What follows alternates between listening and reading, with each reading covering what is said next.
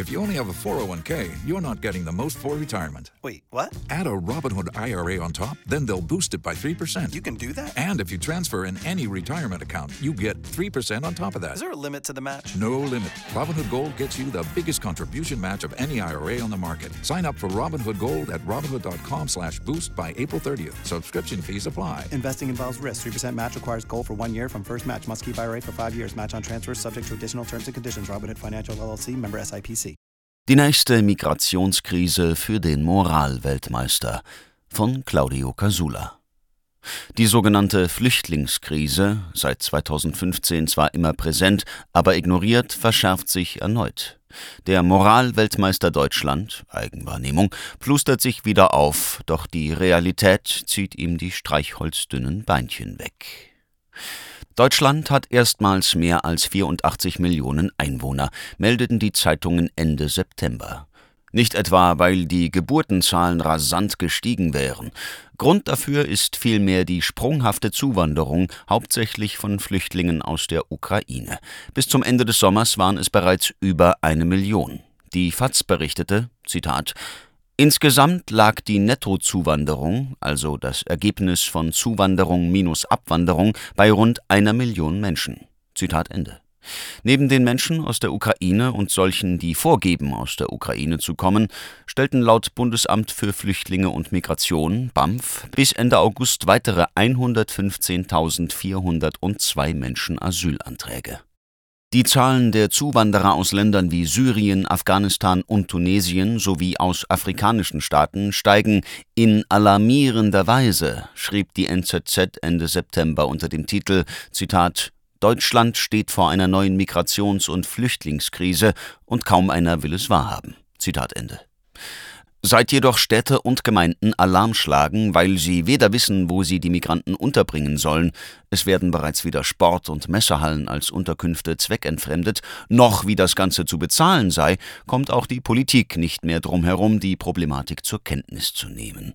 Wurde CDU-Chef Merz noch heftigst dafür gescholten, das Wort Sozialtourismus gebraucht zu haben, wofür er sich, wie es seine Art ist, auch sogleich demütig entschuldigte, warnt Berlins regierende Bürgermeisterin Franziska Giffey vor einer Überlastung durch Geflüchtete in ihrer Stadt, die Kapazitäten seien nahezu ausgeschöpft.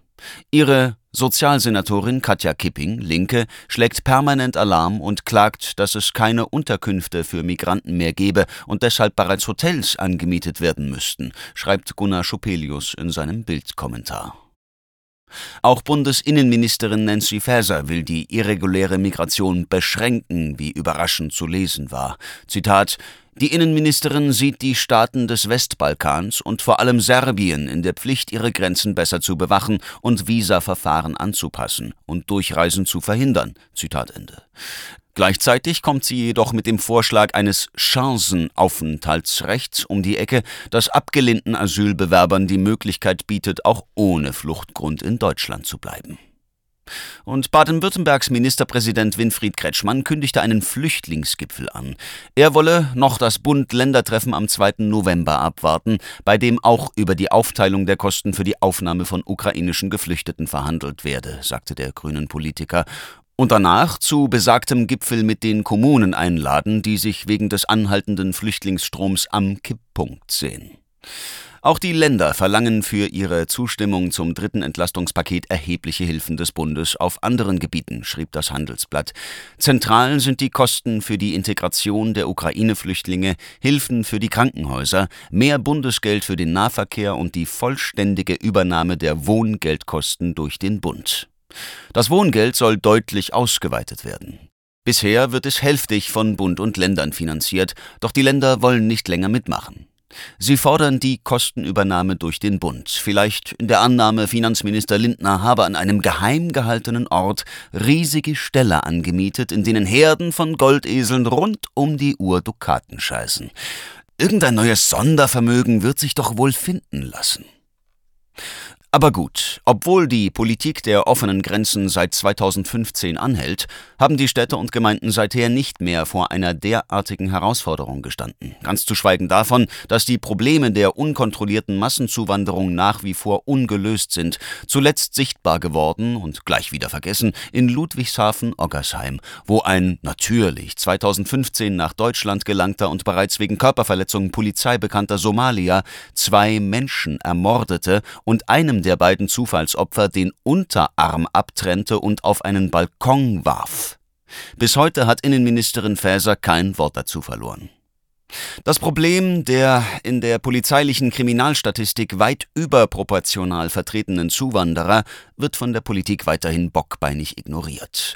Zwar rang sich die damalige Bundeskanzlerin Angela Merkel, Zitat, Straftaten sind bei uns nicht erlaubt, Zitat Ende, 2017 zur Besänftigung der Gemüter den Satz, das Wichtigste ist Rückführung, Rückführung und nochmals Rückführung ab, und später sprach sie von einer nationalen Kraftanstrengung, doch es geschah nichts. Im Gegenteil, die Zahl der Abschiebungen nahm sogar ab. Obwohl sich zurzeit knapp 300.000 Ausreisepflichtige, mehrheitlich aus dem Irak, Afghanistan, Nigeria, Russland, Serbien, Iran und der Türkei, illegal auf deutschem Boden befinden, schafften es die Behörden gerade einmal im ersten Quartal dieses Jahres rund 3.950 Rückführungen durchzuführen. Zitat: Mehr als 6000 Abschiebungen scheiterten, meist im Vorfeld der Maßnahme, teils aber auch, weil sich Betroffene widersetzten oder ein Flug ausfiel, berichtet der Spiegel über das peinliche Behördenversagen. Noch eklatanter steht es um die Ausschaffung von Straftätern und sogenannten Gefährdern, denen die Sicherheitsdienste jederzeit eine schwere Gewalttat zutrauen. Zitat Laut Bundesinnenministerium wurden im Jahr 2021 noch 22 Gefährder und sechs relevante Personen rückgeführt. Bis Ende August 2022 waren es im laufenden Jahr dann lediglich fünf Gefährder und eine relevante Person. Zitat Ende. Ließ das erste uns wissen. Deutschland, ein Paradies für Straftäter und Gefährder. Der nachsichtige Umgang mit ihnen dürfte neben der Vollalimentierung von so manchem Spitzbuben als weiterer Pull-Faktor gesehen werden. Die NZZ brachte es auf den Punkt. Zitat Innerhalb Europas ist es besonders attraktiv, nach Deutschland zu flüchten, auch wenn man gar nicht asylberechtigt ist. Denn wer erst einmal im Verfahren ist, wird vom Staat voll alimentiert und mit sehr hoher Wahrscheinlichkeit selbst dann nicht ausgeschafft, wenn der Asylantrag abgelehnt ist. Andere europäische Länder sind weniger spendabel und mitunter froh über die deutsche Willkommenskultur. Zitat Ende. Dieser unter den Vorgängerregierungen Merkel III und IV ausgerufenen Willkommenskultur wird die Ampelkoalition gewiss kaum entsagen. Den Pull-Faktor gibt es nicht, behauptete der grüne Abgeordnete Julian Pahlke im Bundestag. Kein Mensch verlasse seine Heimat wegen ein bisschen Sozialhilfe, meinte Palke, ganz im Geiste von Migrationsforschern und Pull-Faktor-Leugnern, die laut ARD Faktenfinder der Ansicht sind, die ökonomischen Anreize würden deutlich überschätzt. Ganz so naiv ist man in der CDU nicht. Doch sollte man von einer Partei, die die Weltretterpose der humanitären Großtäterin Merkel klaglos mitgetragen hat und deren aktueller Vorsitzender beim geringsten Gegenwind zurückrudert, nicht viel erwarten. Sie mag nun den migrationspolitischen Sonderweg in Europa kritisieren und fordern, endlich die angekündigte Rückführungsoffensive in die Tat umzusetzen, muss sich jedoch angesichts der vehement eingeforderten Willkommenskultur und der ausgebliebenen nationalen Kraftanstrengung selbst völliges Versagen vorwerfen lassen. Derweil verkündete Außenministerin Annalena Baerbock bereits Ende März bei einem grünen Parteitag in Cottbus, Zitat, und wir müssen uns darauf einstellen, das werden nicht eins, zwei, zehn, hundert, sondern das werden tausend Flüge sein. Es werden acht bis zehn Millionen Geflüchtete kommen und wir werden sie alle aufnehmen. Zitat Ende. Wobei sie mit wir die EU meint. Da ist sie wieder, die europäische Lösung, auf die stets gesetzt wird, obwohl kaum einer der europäischen Partner auch nur ansatzweise geneigt ist, den Weltretter spielen zu wollen, womit der große Vorreiter, der sich schon bei der Corona- und Energiepolitik fatal vergaloppiert hat, am Ende wieder allein auf weiter Flur stehen dürfte. Eine Einladung auszusprechen und die Nachbarn die Party mitbezahlen lassen zu wollen, das klingt nicht nach einem erfolgversprechenden Plan. Mit der großspurigen Ankündigung Wir werden sie alle aufnehmen, mag Baerbock einmal mehr den Titel des moralischen Weltmeisters verteidigen wollen, nur sieht das in der Praxis dann doch etwas schwieriger aus. Großzügige Aufnahme von Menschen in Not ist ja das eine und durchaus erst einmal ein feiner Zug. Nur ist es ja nicht so, dass dieses Land und seine Bewohner nicht schon mit diversen Krisen zu kämpfen hätten. In schwierigen Zeiten noch einmal zusätzlich die Unterbringung und Vollversorgung von Millionen Zuzüglern zu stemmen, das muss selbst bei gutem Willen erst einmal geschafft werden. Und eine Regierung, die ständig vor einer angeblich drohenden Überlastung des Gesundheitssystems warnt, sollte sich bei Zeiten auch Gedanken über die sehr reale Gefahr einer Überlastung der Sozialsysteme machen. Eine reiche Stadt wie Hamburg hat zwischen 2015 und 2019 sage und schreibe 5,3 Milliarden Euro für Migranten aufwenden müssen. Geld, das an vielen anderen Stellen fehlt. Und jetzt? Nach dem Ausbruch des Krieges in der Ukraine mussten sehr rasch Möglichkeiten gefunden werden, viele tausend Schutzsuchende unterzubringen, erklärte Martin Helfrich, Sprecher der Hamburger Sozialbehörde im Hamburger Abendblatt die Dringlichkeit der humanitären Hilfe. Dies bedeute, Zitat, wir sind in der Situation, dass wir Flächen anmieten und auch den entsprechenden Preis zahlen müssen. Zitat Ende. Bereits Mitte Juli waren 15.000 der 25.000 in Hamburg angekommenen Flüchtlinge auf eine städtische Unterbringung angewiesen.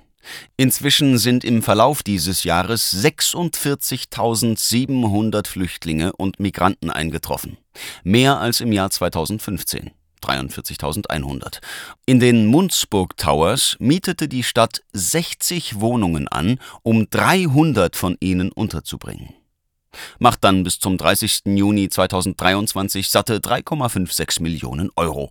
Für weitere 150 Menschen noch einmal 2,46 Millionen, insgesamt nach Adam Ries 6,2 Millionen Euro. Das Geld ist dann nicht weg, das hat nur eine Immobilienfirma und die nimmt für eine Einzimmerwohnung, 30 Quadratmeter für zwei bis vier Personen, 2700 Euro monatlich. Für eine Zweizimmerwohnung, 65 Quadratmeter für vier bis sechs Personen, 3600 Euro. Stolze 55 Euro für den Quadratmeter. Für eine mit vier Personen belegte Gewerbeflächenbutze ohne eigenes Bad für vier Personen zahlt die Stadt 3000 Euro. Immerhin, die Home United Space GmbH profitiert also von der Flüchtlingskrise, die nie vorbei war und sich jetzt wieder verschärft, weil die Politik sich weiter spreizen will, statt die Grenzen der eigenen Mittel zu erkennen.